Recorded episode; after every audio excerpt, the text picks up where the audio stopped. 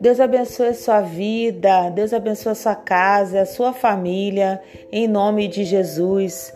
Dando continuidade à leitura do livro Campo de Batalha da Mente, da autora Joyce Meyer. Parte 12. Não é a vida maior do que as coisas?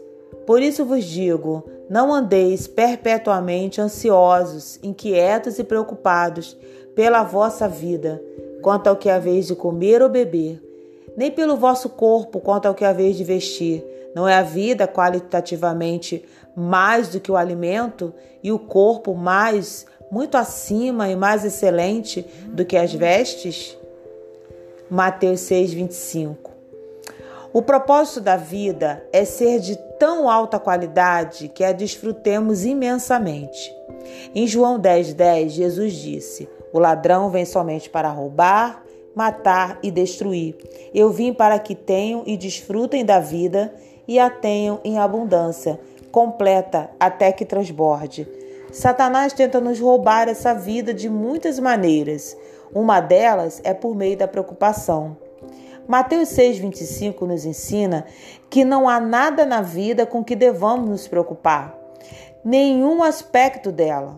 A, a qualidade de vida que Deus providenciou para nós é suficientemente grande para incluir todas essas coisas. Mas se nos preocuparmos sobre as coisas, então a perdemos, como também a vida que Deus quis que tivéssemos. Não é você mais valioso do que um passarinho? Observar as aves do céu, não semeiam, não colhem, nem ajuntam em celeiros, contudo vosso Pai Celeste as sustenta. Porventura não valeis vós muito mais do que as aves? Mateus 6, 26. Poderia fazer bem a todos nós gastarmos algum tempo observando as aves. Foi isso que nosso Senhor nos disse para fazer. Se não todo dia, pelo menos de vez em quando, precisamos tirar um tempo para observar e lembrar a nós mesmos como nossos amigos de penas são bem cuidados. Eles literalmente não sabem de onde virá sua próxima refeição. Apesar disso, jamais vi um pássaro sentado num galho de árvore tendo esgotamento nervoso por causa de preocupação. O que o mestre quer dizer aqui é que, na verdade, o que é, na verdade, muito simples. Porventura não valeis vós muito mais do que as aves? Mesmo que seja lutando com uma autoimagem pobre, com certeza você pode acreditar que é mais valioso do que um pássaro e ver como seu Pai Celestial toma conta deles tão bem. O que você ganha por se preocupar? Qual de vós, por se preocupar e por ansioso que esteja, pode acrescentar um côvado à sua estatura ou ao curso da sua vida? Mateus 6, 27. O ponto principal, rapidamente entendido, é que a preocupação é inútil, não realiza nada de bom. Se é assim, então por que preocupar-se? Por que ficar ansioso? Por que ficar tão ansioso? E por que andais ansiosos quanto ao vestuário? Considerai como crescem os lírios do campo e aprendam inteiramente com eles como eles crescem. Eles não trabalham nem fiam. Eu, contudo, vos afirmo, afirmo que nem Salomão, em toda a sua glória, excelência, dignidade e graça, se vestiu como qualquer deles, ou qualquer um deles. Ora, se Deus veste assim a erva do campo, que hoje existe e amanhã lançada no forno, quanto mais vestirá a vós outros, homens de pequena fé. Mateus 6, 28 a 30.